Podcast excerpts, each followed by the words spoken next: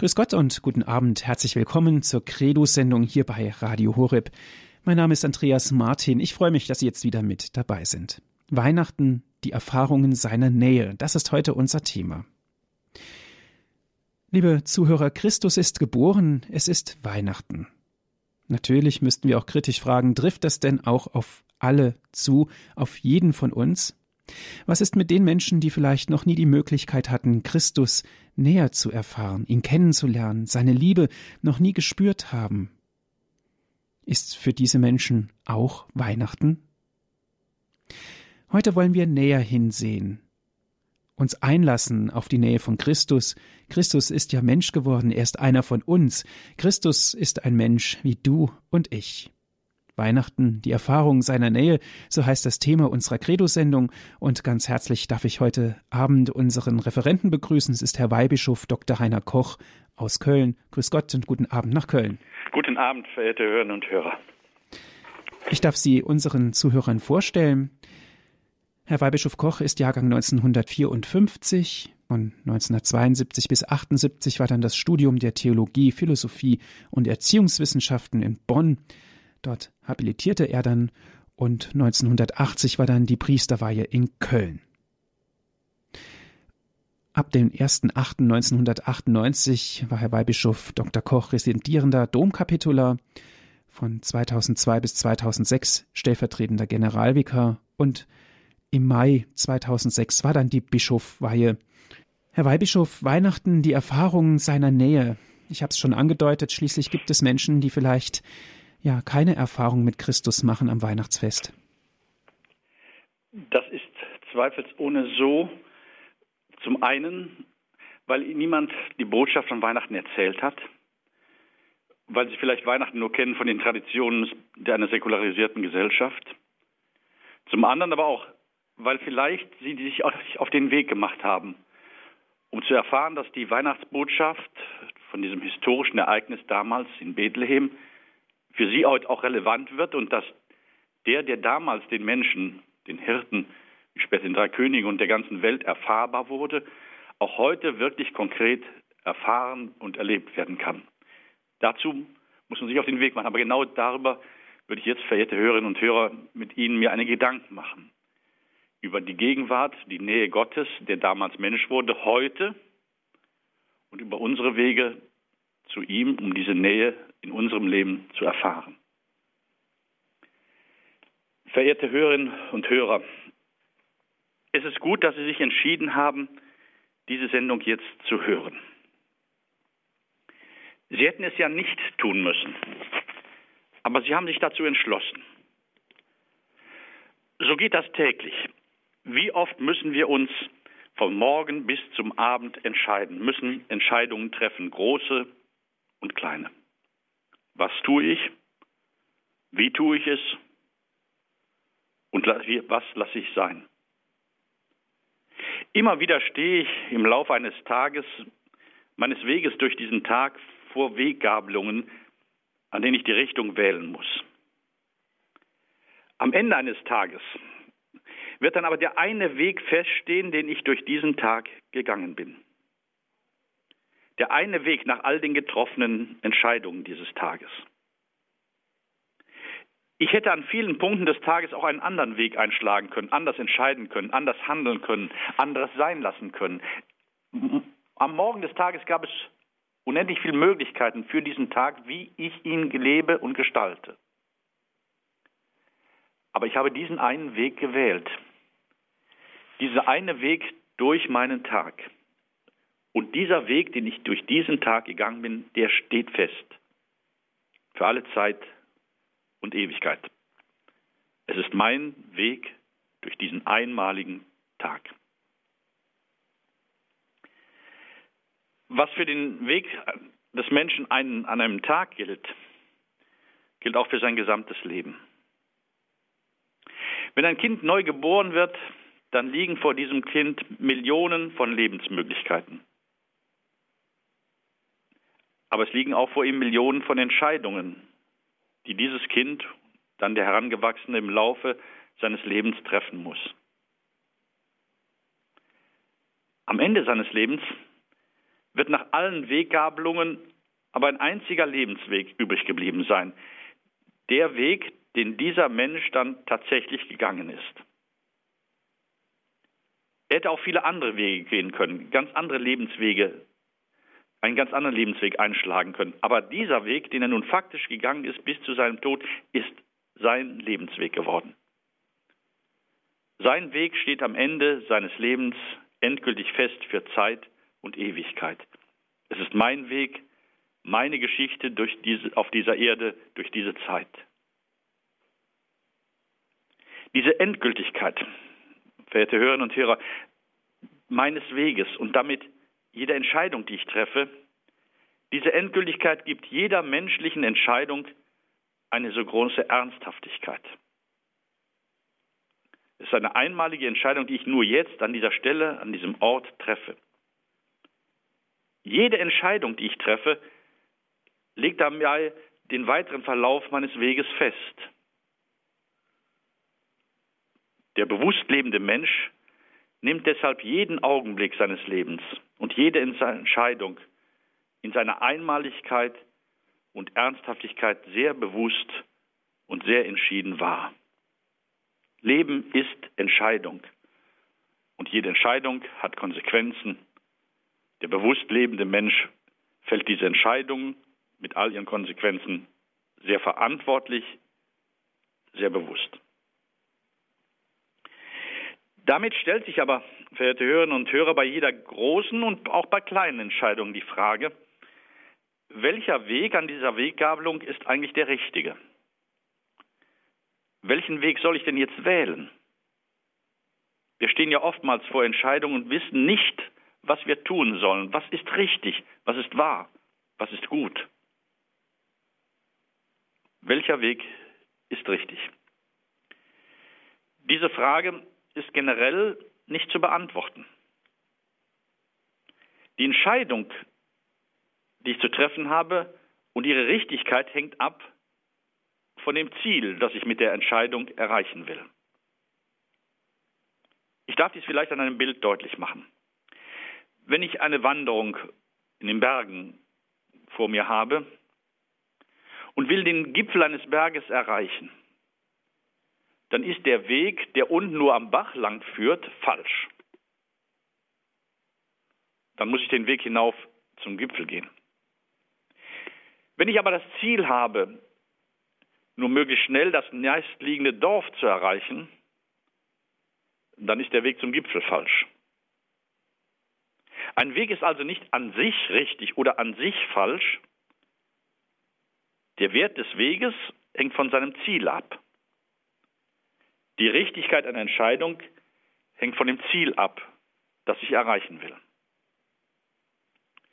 Ich übertrage dieses Bild jetzt wieder auf unseren Lebensweg. Welches ist das Ziel unseres Weges durch dieses Leben? Was ist das Ziel des Lebens? Das letzte wissenschaftlich greifbare Ziel unseres Lebens was wir erforschen können, was wir sehen, was wir wahrnehmen können, was evident ist für jeden. Das letzte Ziel hier auf Erden ist der Tod. Das steht todsicher fest. Der Philosoph Martin Heidegger hat deshalb gesagt, der Mensch ist sein zum Tode, sein zum Tode. Und er fordert den bewusst lebenden Menschen auf, todesbewusst zu leben, auf seine Vergänglichkeit, auf seine Ende, auf seine Grenzen hin sein Leben auszurichten, dieses wahrzunehmen, konkret anzunehmen und danach seine ethischen Entscheidungen zu fällen. Aber so sicher es ist, dass der Tod das letzte Ziel hier auf Erden ist, was ist der Tod? Was ist der Tod? Ist der Tod das Ende des menschlichen Lebens? Der Verfall ins Nichts? Die Auflösung des Menschen? Ist er das absolute Ende? Oder ist der Tod das Tor ins ewige Leben? Ist der Tod ein großes Portal, durch das wir hindurchgehen in das größere, himmlische Leben. Wartet im Tod Gott auf uns? Gott, dem wir unser Leben übergeben in dieser Stunde, dem gegenüber wir unser Leben verantworten, wo dann im Gericht unser Leben gerade gerichtet, gerade gerichtet, himmelstauglich gemacht wird. Was ist der Tod? Das Ende oder der Übergang in ein neues, ewiges, erfülltes Leben? Meine verehrten Hörerinnen und Hörer, von dieser Grundalternative im Verständnis des Todes hängt alles im Leben ab. Alle konkreten ethischen Entscheidungen. Was ist das Ziel? Der Tod als das Aus oder der Tod als Übergang ins ewige Leben? Diese Grundentscheidung bestimmt den Weg. Wenn der Tod für mich das Ende ist und es nicht mehr gibt hier auf Erden als diese paar Jahre, die ich hier lebe, dann muss ich zum Beispiel versuchen, möglichst vieles in diese paar Jahre, die ich hier lebe, und ich weiß ja nicht, wie lange ich lebe, hineinzupacken. Ja, nichts verpassen. Alles mitnehmen. Eventgesellschaft, ja, nichts auslassen. Keine Gelegenheit verpassen. Überall mal hin kurz reisen, man war ja da noch nicht und dort nicht. Ja, nicht festlegen auf einen Menschen, man verpasst ja mit jeder Entscheidung auf einen Menschen viele andere möglichst vieles genießen, erleben, erfahren. Das gibt dem Leben ein atemloses Gehetze. Alles mitnehmen, nichts verpassen. Ich habe ja nur dieses begrenzte Leben. Die meisten Menschen heute, und davon berichtet leider Gottes auch die Adventszeit, leben ja genau unter dieser Maxime. Nichts verpassen, alles mitnehmen. Wenn der Tod für mich das Ende ist, gibt es nichts mehr. Heute leben wohl die meisten Menschen in dieser Überzeugung. Früher lebten die Menschen kürzer hier auf Erden, als sie heute hier leben im Durchschnitt. Aber faktisch lebten sie viel länger, denn sie waren sicher, dass es die Ewigkeit gibt, die Zukunft, das ewige Leben.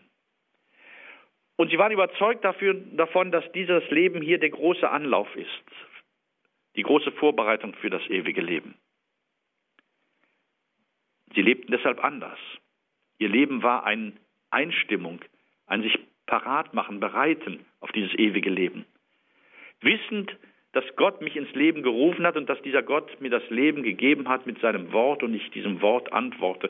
Sie lebten sehr bewusst auf den Schöpfer und Richter hin. Sie merken, alle konkreten persönlichen wie auch gesellschaftlichen Fragen und Entscheidungen und Antworten hängen von dieser Grundfrage ab, was ist der Tod? Was ist der Tod und worauf läuft das Leben hin? Von welchem Ziel lasse ich mich also in meinem Leben leiten? Von welchem Verständnis des Todes? In dieser Frage, verehrte Hörerinnen und Hörer, ist jeder Mensch ein gläubiger Mensch. In dieser alles entscheidenden Frage gibt es keine ungläubigen Menschen. Der Satz, dass ein Mensch auf dieser Erde ungläubig sein kann, ist ein Widerspruch in sich selbst. Der Mensch hat nicht die Alternative zu glauben oder nicht zu glauben. Wir müssen, so wie wir geschaffen sind, glauben. Wir unterscheiden uns nur darin, was wir glauben oder besser gesagt nachher auch, wem wir glauben. Der eine glaubt, dass mit dem Tod alles aus ist und der andere glaubt, dass es ein Weiterleben nach dem Tode gibt. Der eine glaubt, dass es den Himmel gibt und der andere glaubt, dass es nur diesen irdischen Kosmos gibt. Der eine glaubt, dass es Gott gibt, der andere glaubt, dass es keinen Gott gibt. Glauben muss jeder. Wir unterscheiden uns nur darin, was oder wem wir glauben. Ich kann in dieser Frage auch nicht unentschieden bleiben. Ich kann nicht sagen, ich weiß es nicht. Im naturwissenschaftlich-mathematischen Sinn weiß ich es natürlich nicht. Kein Mensch weiß es. Denn die metaphysische Wirklichkeit kann ich nicht mit physischen Mitteln erforschen. Nein, nein, wissen tue ich es nicht. Aber faktisch gebe ich mit meinem Leben die Antwort, welche Glaubensentscheidung ich getroffen habe. Lebe ich mit Gott oder ohne Gott? Ringe ich mit Gott oder nicht? Bete ich oder bete ich nicht? Da gibt es kein Dazwischen. Da gibt es kein Dazwischen. Entweder spielt Gott eine Rolle in meinem Leben, beziehe ich mich auf ihn, lebe ich mit Gott oder ich lebe ohne Gott. Mein Leben ist faktisch meine Antwort auf diese Glaubensfrage, was ist das Ziel des Lebens? Wohin führt das Leben? An dieser Frage setzt die Nacht der Weihnacht an. Mit ihrer Perspektive der Antwort, mit ihrer Perspektive uns diese Antwort zu ermöglichen. Auf diesem Hintergrund möchte ich gleich in einem zweiten Schritt die Weihnachtsbotschaft mit Ihnen bedenken. Wir wollen ein kleines Musikstück zum Nachdenken und zum Vorbereiten auf dieses Nachdenken in der Weihnachtsgeschichte nun hören.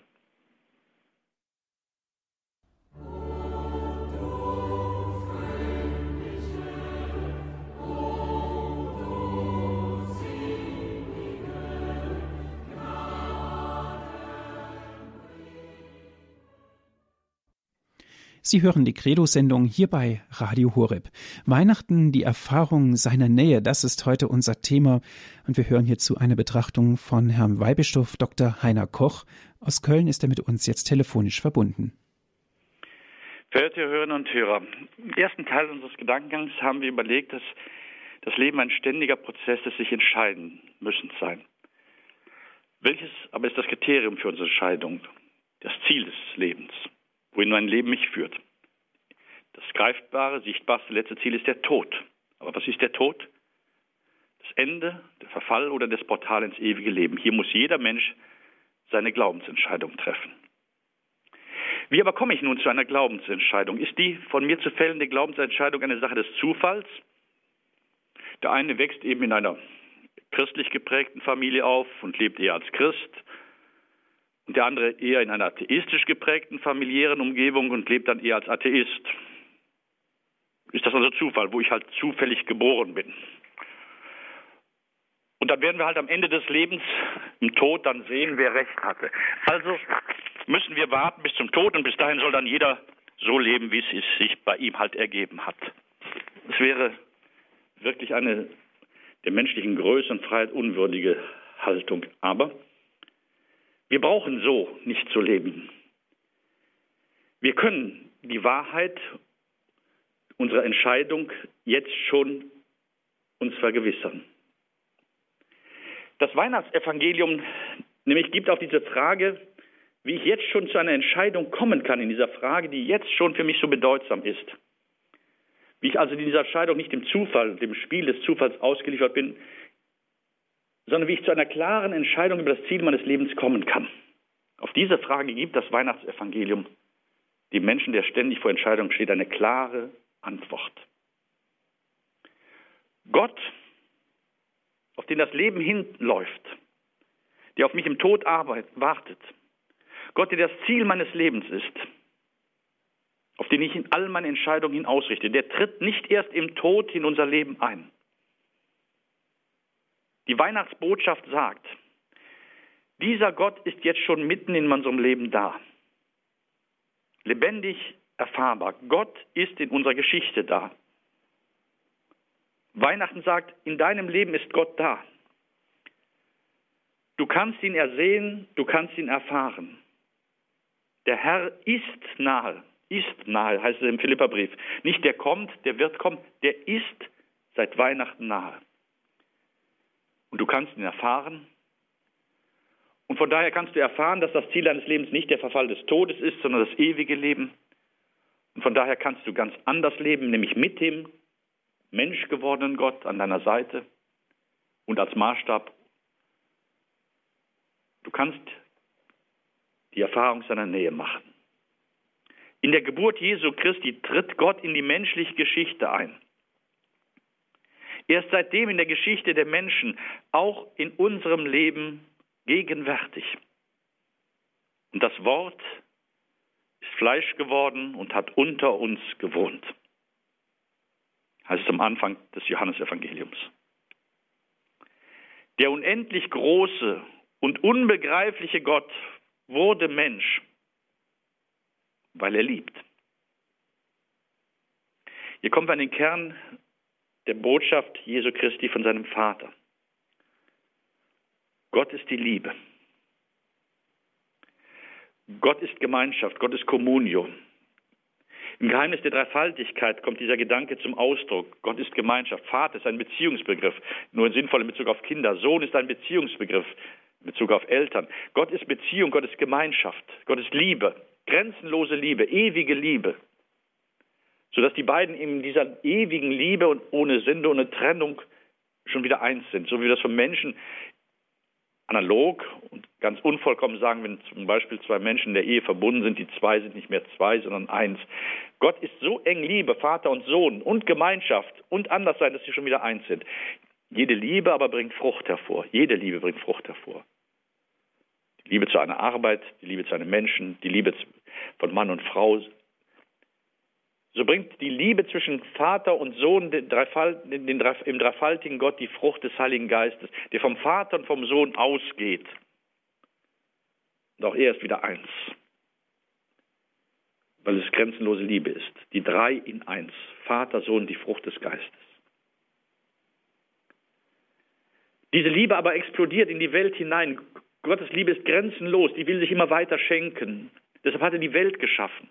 Deshalb hat er den Menschen geschaffen, deshalb hat er sie geschaffen, deshalb hat er mich geschaffen.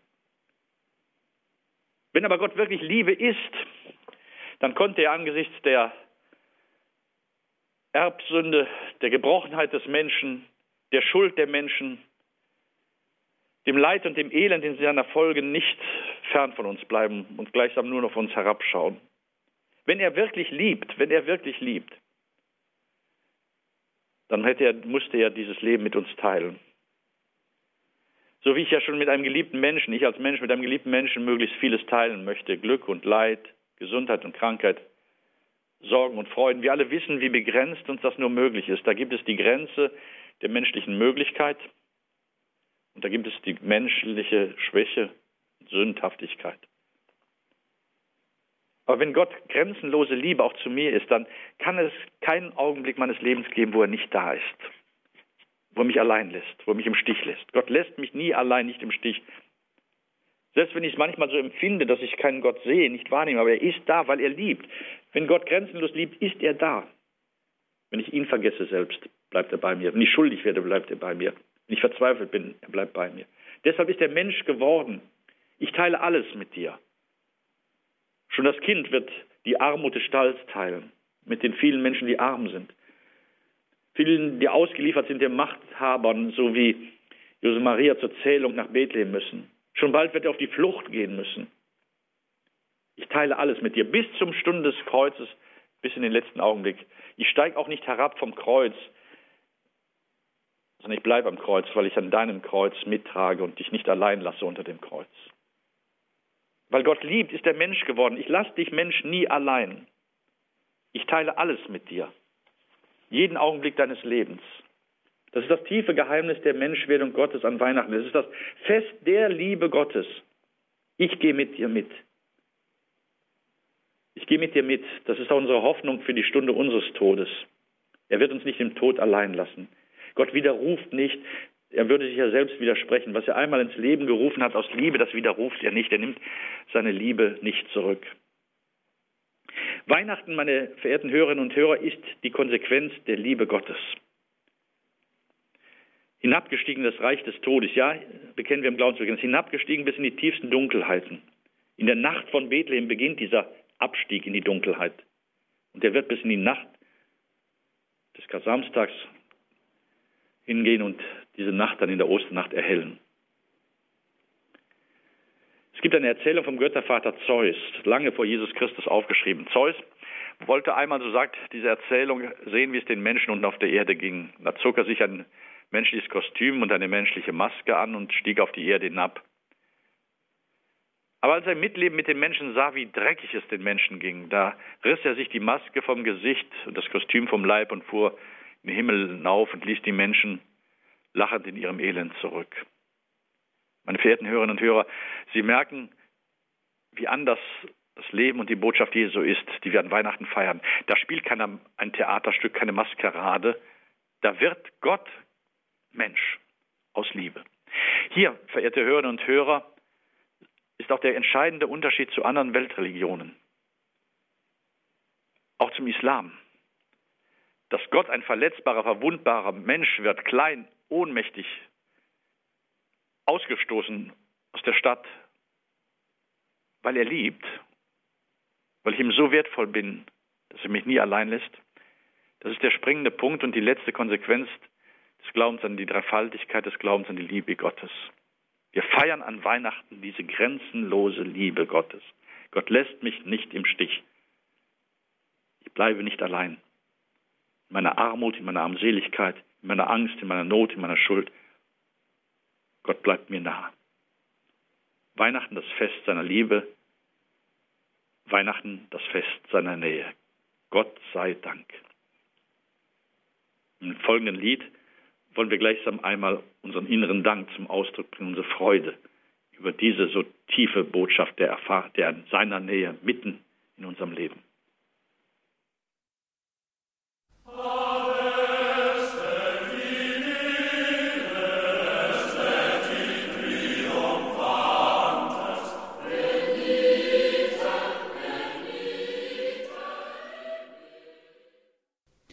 Weihnachten, die Erfahrungen seiner Nähe, das ist heute unser Thema in unserer Credo-Sendung. Wir sind im Gespräch mit Herrn Weihbischof Dr. Heiner Koch aus Köln. Verehrte Hörerinnen und Hörer, unser Gedankengang fing an mit der Feststellung, dass das Leben ein ständiger sich entscheiden ist. Die Richtigkeit der Entscheidung hängt von der Frage des Ziels ab, der Weg zu dem Ziel führt. Der Tod als Verfall oder der Tod als Portal ins ewige Leben können wir die Wahrheit, welcher Weg denn jetzt, welches Ziel denn jetzt richtig ist und welcher Weg davon daher richtig ist, erst im Tod erfahren, bis dahin ist das alles Zufall?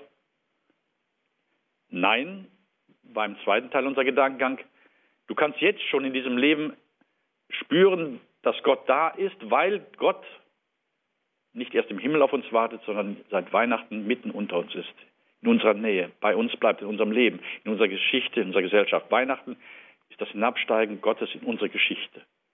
Er ist, er ist da. Freut euch alle Zeit. Der Herr ist nahe. Auch in meinem Leben, gerade auch in den Dunkelheiten, die mich mit der Nacht der Weihnacht verbinden. Gerade in dieser Nacht ist er bei uns. Damit stellt sich aber als drittes jetzt die Frage, sind das alles nur schöne Worte? Oder kann ich diese Nähe Gottes, die das Weihnachtsfest verkündet, reell erfahren? Kann diese Botschaft des Weihnachtsfestes für mich in meinem Lebensweg in meinen Entscheidungen erfahrbare Realität meines Lebens werden. Wenn Gott wirklich in unserem Leben für mich und für uns da ist, wie können wir ihn dann in unserem Leben wahrnehmen und spüren, dass er nie aufhört, uns zu tragen, dass er uns nie fallen lässt. Die Antwort geben im Weihnachtsevangelium die Hirten. Die Hirten, die zur Krippe eilen. In der Gegend lagerten Hirten auf freiem Feld, schreibt Lukas, und hielten Nachtwache bei ihrer Herde. Da trat der Engel des Herrn zu ihnen, und der Glanz des Herrn umstrahlte sie. Und es befiel sie große Furcht. Der Engel aber sprach zu ihnen, Fürchtet euch nicht, denn ich verkünde euch große Freude, die dem ganzen Volk zuteil werden soll. Heut ist euch der Retter geboren in der Stadt Davids, er ist Christus, der Herr. Und dies soll euch als Zeichen dienen. Ihr werdet ein Kind finden, das in Windeln gewickelt in einer Krippe liegt. Und plötzlich war bei dem Engel eine große himmlische Schar. Sie lobte Gott und sprach, verherrlicht ist Gott in der Höhe und Friede ist auf Erde bei den Menschen seiner Huld. Als die Engel von den Hirten fort in den Himmel zurückgekehrt waren, sagten die Hirten zueinander, Kommt, wir gehen nach Bethlehem, um dieses Ereignis zu sehen, das uns der Herr kundgetan hat. So eilten sie hin und fanden Maria und Josef und das Kind in der Krippe. Meine verehrten Hörerinnen und Hörer, die Hirten fanden Maria und Josef und das Kind in der Krippe in ihrem Leben. Schauen wir auf sie, wie sie es fanden und lernen wir von ihnen, wie wir vielleicht den menschgewordenen Gott, die Nähe des Weihnachtsfestes in unserem Leben entdecken und erfahren können. Ein erster Gedanke. Die Hirten gehörten aus religiösen, rituellen und aus sozialen Gründen zu den oft verachteten Menschen. Sie standen draußen, sie waren am Rand der Gesellschaft, sie waren die Armen, die Jesus später auch selig preisen wird. Als solche arme, unreine Menschen ohne große Lebenschancen, erst recht bei Gott, machten sie sich mit ihrer Armut auf den Weg zur Krippe. Mit ihrer ganzen Armut. Sich auf den Weg machen mit unserer Armut, unserer Ohnmacht, unseren Grenzen, unseren Nöten, unsere Sorgen mitnehmen. Sie gleichsam in die Krippe hineinlegen. Uns so, wie wir sind, mit unseren engsten Nöten und Fragen Gott überlassen. Gott offenbart sich den armen Menschen, nicht denen, die aufgeplustert sind und meinen, sie hätten alles im Griff. Sie seien sicher, sie bräuchten keinen, keinen anderen Menschen und er ist vielleicht kein Gott. Sie sind stark genug. Nein, die Schwachen, die Erbärmlichen. Dieser Gedankengang scheint mir sehr wichtig zu sein, dass wir als arme Menschen zur Krippe gehen. Ehrlich, schwach, mit unserer Not, mit unseren Zweifeln, mit unseren Ängsten, mit unserem nicht mehr weiterwissen, vielleicht mit unserer Krankheit, verehrte Hörerinnen und Hörer, auch mit unserem Unglauben, Halbglauben, mit unseren Enttäuschungen im Leben wie im Glauben. All das muss ehrlicherweise mitgenommen werden. Das ist der erste Schritt zu dieser Armut stehen, zu dieser Haltung des leeren Herzens, der leeren Hände. Die Haltung der Armut dieser armen Hirten ist der erste Schritt auf dem Weg zur Erfahrung der Nähe Gottes. Ein zweiter Schritt. Die Hirten, Sie haben es gerade gehört, sind offen für Überraschendes. Sie richten ihren Blick nach oben. Gott wird nur der erkennen, der immer wieder seinen Blick nach oben zu Gott hinreißt. Der sein Leben nicht begrenzt auf die Dimension der irdischen Wirklichkeit. Als ob es nur diese Welt gäbe, die wir erforschen, planen und sehen können. Gott wird nur der entdecken, der es möglich hält und dafür Augen hat, dass es eine größere Möglichkeit gibt, eine größere Lebenswirklichkeit. Der Gott für möglich hält in seinem Leben, der Gott zutraut, dass Gott in seinem Leben manchmal auch völlig überraschend da sein kann. Ein Kunstkritiker hat einmal gesagt, wir sehen nur, was wir erwarten. Vieles übersehen wir, weil wir es nicht überwarten, nicht im Blick haben, nicht im Blick nehmen. Sind wir achtsam in unserem Leben für die Möglichkeit, dass Gott in unser Leben eingreift, so wie die Hirten plötzlich mit dem Blick nach oben die Erfahrung seiner Engel machten. Lassen wir uns nicht einzwängen in eine irdische Welt, die alles Himmlische ausschließt. Gerade in unserer säkularisierten Gesellschaft ist das ja so eine Grundtendenz. Es gibt nur diese Erde und ihre Gesetzmäßigkeiten und diese Gesellschaft und mehr gibt es nicht. Trauen wir Gott Wunder zu in unserem Leben?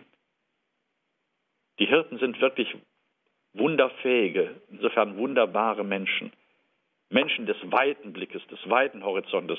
Christen sind Menschen des weiten Blickes, die sich nicht ihren Blick versperren lassen auf diese begrenzte kleine irdische Welt. Schließlich ein drittes. Die Hirten sind bereit zum Aufbruch. Sie bleiben nicht apathisch sitzen. Sie folgen den Worten der Engel und machen sich auf den Weg nach Bethlehem. Man muss sich vorstellen, sie hätten auch sitzen bleiben können, sagen, Fantasterei ist Unsinn, Märchenstunde, wir gehen nicht. Nein, nein, sie vertrauten den Engel und machten sich auf den Weg. Nur wer losfährt, wenn ich das mal so sagen darf, losfährt, erfährt, auch da steckt das Wort fahren ja drin, erfährt, dass Gott da ist. Ich muss es wagen, mich auf Gott, den Weg zu Gott zu machen. Ich muss Gott eine Chance geben, ich muss Gott beim Wort nehmen. Ich muss mich einlassen auf Gott. Nur im Gehen, im Fahren werde ich Erfahrungen sammeln, sich auf den Weg machen, sich auf den Weg zu Gott und mit Gott machen. Die Hirten sind Menschen, die den Mut zum Aufbruch haben, mit Gott und auf Gott hin. Und schließlich die vierte Haltung. Die Hirten begegnen schließlich der Göttlichkeit des Kindes in der Krippe, indem sie, wie es hieß, niederknieten und anbeteten. Niederknien und anbeten. Der anbetende Mensch hält Gott seine offenen Hände und sein leeres Herz voll Vertrauen hin und bekennt. Von dir, Gott, lebe ich ganz und gar.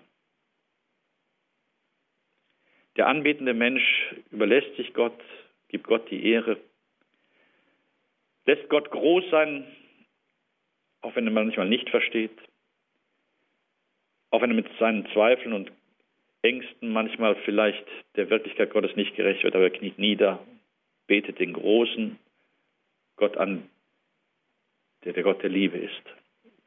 Der große Gott, der ganz klein um meinetwillen geworden ist, der kniet nieder und betet Gott an. Gib Gott die Ehre. Ehre sei Gott in der Höhe. Es wäre so gut, verehrte Hörerinnen und Hörer, wenn auch an diesem Weihnachtsfest Christen sich die Zeit nehmen, um vor dem Kind in der Krippe niederzuknien, es anzubeten und Gott die Ehre zu geben. In der Anbetung will ich Gottes Nähe erfahren. Knie nieder, sei es fünf Minuten an jedem Tag, du wirst seine Nähe spüren. Es geht. Nur gehen musst du.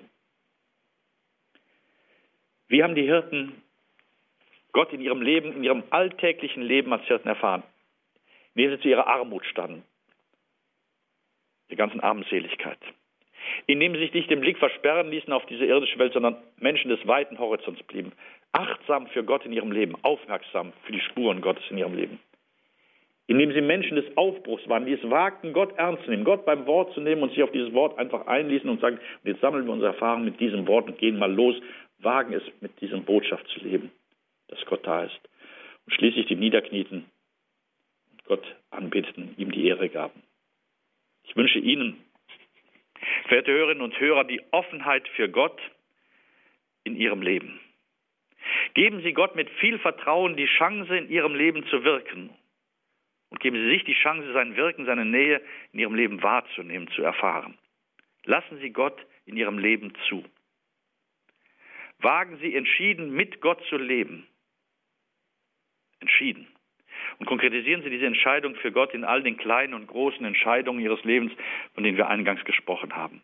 Werden Sie ein entschiedener Christ, der Zeugnis gibt von dem Gott, der sich an Weihnachten für die Menschen entschieden hat. Ich wünsche Ihnen und allen, die Ihnen am Herzen liegen, von ganzem Herzen diese Erfahrung der Nähe Gottes und so ein gesegnetes Weihnachtsfest.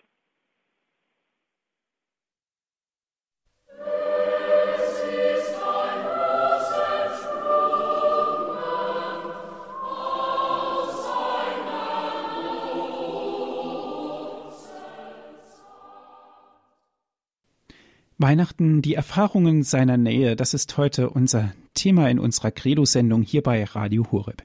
Ich bin Andreas Martin und wir sind im Gespräch mit Herrn Weihbischof Dr. Heiner Koch aus Köln. Herr Weihbischof, Weihnachten, die Erfahrungen seiner Nähe, so haben wir ja dieses Thema genannt, so haben wir diese Sendung genannt. Sie haben es angedeutet, das hat natürlich auch was mit Entscheidungen zu tun, Entscheidungen treffen, aber auch eine Entscheidung hat immer eine Konsequenz. Ich denke und behaupte, für uns Christen ist es klar, die Konsequenz ist Christus. Darin mündet sich alles. Es gibt natürlich auch viele Menschen, die vielleicht auf der Suche sind nach Christus. Herr Weihbischof, was konkret können wir vielleicht jetzt auch an diesem Weihnachtsfest tun, um diesen Menschen in geeigneter Art und Weise beizustehen und ihnen auch die frohe Botschaft zu vermitteln? Das Erste ist, das Wesentliche ist, in aller Bescheidenheit, aber in aller Klarheit diese Botschaft ernst zu nehmen. Wirklich um diese, diese zentrale Botschaft. Spüren die Menschen, dass wir mit Gott leben. Nicht nur, dass wir an Gott glauben, sondern dass wir mit Gott leben. Von den Hirten heißt es im Weihnachtsevangelium, dass sie dann von der Krippe wieder zurückgingen. Sie kehrten zurück, rühmten, lobten Gott und erzählten den Menschen weiter, was sie gehört und gesehen hatten. Sie geben also Zeugnis. Ich würde sagen, dies wäre der eigentliche Dienst. Dass in dieser Menschen, in dieser Gesellschaft Menschen gibt, die schlicht und ergreifend Gott in diesen Tagen, gerade in diesen Tagen, in ihren Worten, Denken, Handeln auch ein wenig schlicht und ergreifend den Weg weisen. Also, ich will es ganz konkret sagen. Ähm, es ist schön, dass es Gott Menschen gibt, die wirklich an Weihnachten in die Kirche gehen und tatsächlich an der Krippe vielleicht eine Kerze anzünden, noch niederknien und nicht nur rein rauslaufen. Es ist gut, wenn in unseren Weihnachtskarten, die wir aneinander schreiben und auch in den Weihnachtswünschen eben nicht nur gesagt wird, schöne Weihnachten, sondern ich wünsche Ihnen wirklich den Segen Gottes an diesem Tag. Man kann es ja auch in Formulierungen reinbringen. Es kann wirklich auch in der Art und Weise, wie ich ein Geschenk vermittle, ähm, übergebe, auch in dieser Herzlichkeit sein. Es kann natürlich auch sein, dass ich gerade an Weihnachten mir vornehme, etwas Gutes zu tun. Vielleicht wäre es gut, an diesen Weihnachtstagen einen Menschen zu besuchen, von dem ich denke, äh, der freut sich über meinen Besuch an diesen Tagen, vielleicht weil er krank ist, weil er allein ist. Also es sind viele kleine Dinge. Aber dann müssen wir auch Gott zur Sprache bringen und sagen, für uns ist Weihnachten eben nicht nur ein Fest des gegenseitigen Beschenkens, das nun irgendein kommerzieller Anlass festgelegt hat, sondern für uns hat das mit Gott zu tun. Einfach schlicht an diesen Tagen Gott zur Sprache bringen. Mhm. Einfach schlicht Gott zur Sprache bringen, das heißt natürlich auch durch sein eigenes Vorbild als Beispiel wirken. Ja, durch sein eigenes Vorbild. Das heißt aber auch, das ist ein ehrliches Vorbild. Das heißt auch, dass ich immer ein Suchender bin, ein Fragender. Die Hirten sind ja immer auf dem Weg, Menschen auf dem Weg. Auch wir sind als Christen nicht fertig. Wir versuchen ein ganzes Leben lang Gott in unserem Leben zu erfahren und mit ihm neu zu leben. Wir müssen immer wieder aufstehen, immer wieder anfangen. Man muss ihnen auch Mut machen zur Unvollkommenheit. Das meinte ich ja mit dem Gedanken der Armut der Hirten. Aber, aber eine Armut, die nicht, nicht abschließt und sich satt hinsetzt, sondern eine Armut, die immer wieder neu angeht, mit Gott Erfahrungen zu machen. Herr Weihbischof, meinen Sie mit dieser Armut das Kleinsein vor Gott, das Ausgeliefertsein und Gott ganz einfach auf sich wirken zu lassen? Ja, ich denke ja auch an die Momente im Leben, ähm, wo es mir schwerfällt zu lieben wo ich, mir schwerfällt, Gott zu lieben, wo ich Gott nicht mehr verstehe, wo ich Gott nicht mehr greife, wo ich vielleicht, und das geht ja auch vielen Menschen so, Gott nicht sehe und ich mich frage, warum lässt Gott das zu? Wo ist denn Gott? Warum? Ich spüre ihn nicht. Das sind Momente, in, denen Gott mich gleichsam ja herausfordert und mir die Frage stellt, kann ich mich auf deine Liebe verlassen? Kann ich mich auf deine Liebe verlassen? Auch dann, wenn es schwer wird und dir es nicht leicht vom Herzen geht und du nicht leicht Weihnachtslieder sind, sondern wo es vielleicht ein Kreuz in deinem Leben gibt und wo du nicht mehr weiter weißt. Liebst du mich auch dann noch, wenn du die Erfahrung meiner Nähe nicht unmittelbar machst? Das ist ja die eigentliche Probe. Ich glaube, das sind die wirklichen Momente, in denen wir im Leben unsere Liebe zu Gott geprüft wird. Dann, dann dabei zu bleiben und dann dem Menschen ein Zeugnis zu geben, dass ich auch in solchen Stunden, die mir nicht leicht fallen, an seine Nähe glaube und im Glad, im Durchhalten, im Treue bleiben, vielleicht gerade dann seine Nähe erfahre. Das ist vielleicht die größte Herausforderung angesichts von Menschen, die sagen, ich sehe keinen Gott. Das kann doch mitunter unheimlich schwer werden. Und genau ja. da ist doch auch der Punkt, wo der Glaube wirklich, unser eigener Glaube wirklich dermaßen auf den Prüfstand gestellt wird, wo es sogar sein könnte, Herr Weihbischof, dass wir uns vielleicht auch gegen den Glauben entscheiden können. Also zunächst mal, äh, diese Entscheidung ist immer möglich. Gott zwingt keinen und äh, Glauben ist immer in einem Moment auch der Unsicherheit und des Zweifels gegeben. Aber zweierlei scheint mir da wichtig zu sein. Zum ersten Mal also wirklich ähm, die Treue zu der Entscheidung. Ich habe eine Entscheidung getroffen und zu der stehe ich treu durch, auch wenn es manchmal mir emotional, stimmungsmäßig nicht danach ist. Das ist eine Größe des menschlichen Lebens, dass er zu einer Entscheidung stehen kann, auch dann, wenn im Moment vieles dagegen spricht. Alles Große wächst im Durchhalten, in der Treue, in der Geduld. Wie soll sonst etwas wachsen? Das ist schon eine tiefe äh, Überlegung. Das Zweite ist, gerade in solchen Stunden ist es gut, sich zu erinnern an Momente, wo ich seine Nähe erfahren habe. Es gibt, denke ich, in fast allen menschlichen Leben äh, Erfahrungen, wo wir ganz tief gespürt haben, hier ist Gott nah. Hier habe ich ihn gesehen. Im Rückblick erinnert man sich ja oft viel mehr als in der aktuellen Situation. Da hat mich Gott geführt. Da hat es sich gut gefügt, auch wenn ich es damals vielleicht im Moment gar nicht so gesehen habe. Ich halte die Kraft der Erinnerung, des Anhaltens, des Rückblickens, gerade in solchen dunklen Situationen für wichtig. Ich erinnere mich an die Erfahrung seiner Nähe und diese Erinnerung gibt mir die Kraft, vielleicht auch manche dunkle Situation durchzustehen. Und drittens, glaube ich, ist es die Kraft der Gemeinschaft, die Gemeinschaft mit Gott und mit den anderen Menschen in solchen dunklen Situationen, wenn ich vielleicht seine Nähe im Moment nicht erfahre. Die Erinnerung und das Verbundensein mit Christus, der am Kreuz ja gerufen hat, mein Gott, mein Gott, warum hast du mich verlassen? Wo bist du, nicht? Wo, ist deine Nähe? Und zu wissen, ich stehe mit ihm darunter und er mit mir. Ich bin nicht allein und aber ich lasse ihn auch nicht allein, ja. Wenn ich jetzt weggehe und mich von Gott trenne, lasse ich ja Jesus auch allein. Nein, nein, ich gehe auch nicht von meinem Kreuz weg. Ich lasse Jesus nicht allein, aber er lässt mich nicht allein. Und zur gleichen Zeit auch die, das Wissen darum, dass viele Christen da sind, die vielleicht für mich mitbeten, wenn ich im Moment von Herzen nicht beten kann und vielleicht nur noch stammle und die mich in ihrem Gebet mittragen und die mich nicht allein lassen und die an meiner Seite bleiben. Umgekehrt aber auch, ist das natürlich eine Herausforderung für mich, bei den Menschen zu bleiben und manchmal auch nur auszuhalten. Vielleicht nur auszuhalten, ohne große Worte, ähm, denen es im Moment schlecht geht, schwer geht, die mir nicht weiter wissen. Auch, auch das ist eine Verpflichtung der Erfahrung der weihnachtlichen Nähe. Mhm. Herr Weihbischof, das ist wirklich was, was uns Mut macht. Wir sind da in keinster Weise alleingelassen. Vorhin haben Sie gesagt, Glauben ist nicht die Frage nach glaube ich oder glaube ich nicht, sondern der Glaube ist die Frage nach dem, woran ich glaube. Glaube ich an den Zerfall des Todes oder glaube ich als Eintrittstor in das ewige Leben? Ja, aber ist, ich glaube, es geht noch einen Schritt tiefer. Ähm, das ist die sachliche Frage, die ansteht. Woran glaube ich? Was glaube ich?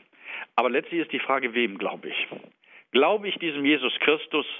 Glaube ich auch der Erfahrung der Menschen, die mit diesem Jesus Christus, die sie mit diesem Jesus Christus gemacht haben. Also die letzte Frage ist, wem glaube ich? Und damit ist es eine Frage des Vertrauens. Glaube ist Vertrauen, ist ein Springen. Vertrauen kann man nicht mathematisch ausrechnen und dann schlicht eine Formel bringen. Vertrauen hat immer etwas mit Sprung zu tun, mit Wagnis, mit äh, ja Gott auf die Probe stellen mit meinem Glauben. Ja, ich ich belaste Gott mit meinem Vertrauen. Ich sage es mal so, vielleicht etwas überspitzt. Ich belaste Gott mit seinem Vertrauen sage, und ich weiß nicht weiter, aber ich vertraue dir und jetzt bist du ja gefordert. Und jetzt ich, überlasse ich mich dir, lieber Gott, jetzt musst du handeln. Das ist, das ist vielleicht dann äh, der letzte Glaubensakt. Ich glaube dir, ich vertraue dir und ich überlasse mich dir. Aber jetzt bitte, du musst jetzt auch handeln. Das ist natürlich eine große Erwartungshaltung. Aber im Grunde genommen müssen wir ja auch sehen, Gott handelt nicht auf Abruf. Gott handelt immer. Und ich glaube auch immer zu unseren Gunsten. Hm, auch wenn wir es manchmal vielleicht nicht erkennen, nicht wahrnehmen, dass er so handelt, wie er jetzt handelt. Hm, es gibt von Edith Stein, als sie ins Konzentrationslager gefahren wurde, ähm, in diesem Massenzug einen, Satz. Äh, wir wissen nicht, wohin uns Gott führt. Wir wissen nur, dass er uns führt. Wir wissen nicht, wohin uns Gott führt. Wir wissen nur, dass er uns führt. Gesprochen, das muss man sich vor Augen stellen, in furchtbarster Situation. Also dieses Glauben, das ist selbst da, wo ich keinen Sinn, keine Perspektive, keine Einsicht habe und vielleicht wo Gott mir auch nicht nahe ist, doch dann glaube. Im, Paulus schreibt, denen, die an Gott glauben, führt er alles zum Guten. Das ist natürlich eine enorme also Herausforderung. Das, ist, das sagt sich jetzt gleich in, in schweren Stunden, dass dann wirklich dieses Festhalten an seiner Nähe zu leben ist sehr schwer und braucht eine innere Kraft und, und die Stütze der anderen, das mit Sicherheit. Aber das ist ja das Eigentliche. Ich glaube nicht, dass Gott abrufbar ist, sondern dass er schlicht und ergreifend aus sich, aus seiner Liebe heraus ganz nah bei mir ist. Ähm, wenn ich Gott abrufe, dann tue ich mir selbst eigentlich einen Dienst, indem ich mich für sein Wirken, für seine Nähe öffne. Herr Weihbischof, Weihnachten, die Erfahrung seiner Nähe. Heute ist der Tag. Heute ist Christus geboren worden. Können wir das ganz konkret an irgendwas festmachen, dass Christus heute, jetzt ganz konkret in unserer Nähe ist? Ich würde gerade in diesem Jahr oder im Hinblick auf das kommende Jahr, in diesem liturgischen Jahr, festmachen es an den, seiner Nähe in der Eucharistie. Ähm, er ist da in der Heiligen Messe. Das ist ja der Ort seiner Nähe. Er ist da ganz gebrechlich, ganz einfach, ganz schlicht. Wir gehen im nächsten Jahr den Eucharistischen, Nationalen Eucharistischen Kongress in Köln.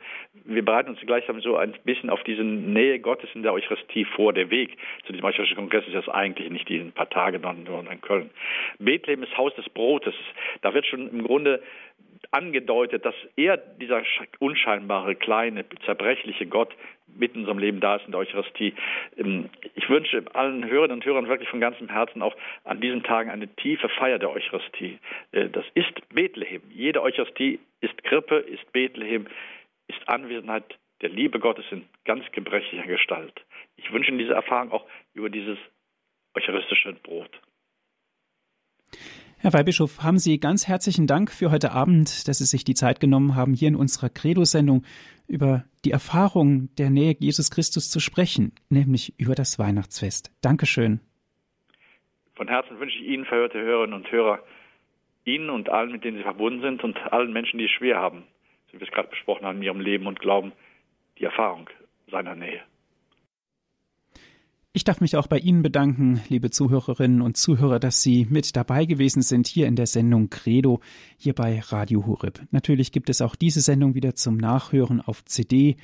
Ich lade Sie ein, rufen Sie an unseren CD-Dienst unter folgender Telefonnummer 08323 9675120. Noch einmal die Telefonnummer 08323 9675120 wenn Sie von außerhalb Deutschlands anrufen, 0049 8323 9675 120. Auf unserer Internetseite von Radio Horeb gibt es auch die Sendung zum Herunterladen auf den Computer. www.hore.org. Das ist unsere Internetadresse. Dort gibt es unseren Download- und Podcast-Angebot www.hore.org. Darf ich zum Abschluss Sie, Herr Bischof, um Ihren Segen bitten? Und so darf ich Ihnen den Segen geben, den weihnachtlichen Segen des Guten und uns nahen Gottes. Der barmherzige Gott hat durch die Geburt seines Sohnes die Finsternis vertrieben. Und diese Weihnacht erleuchtet mit dem Glanz seines Lichtes. Mach eure Herzen hell mit dem Licht seiner Gnade. Den Hirten ließ er durch die Engel die große Freude verkünden. Mit dieser Freude erfülle euer ganzes Leben. In Christus hat Gott Himmel und Erde verbunden. Durch ihn schenke er allen Menschen guten Willens seinen Frieden. Durch ihn vereine er euch mit der Kirche des Himmels. Das gewähre euch und allen, die wir in unserem Herzen mitnehmen, der dreieinige, gute und treue Gott, der Vater und der Sohn und der Heilige Geist.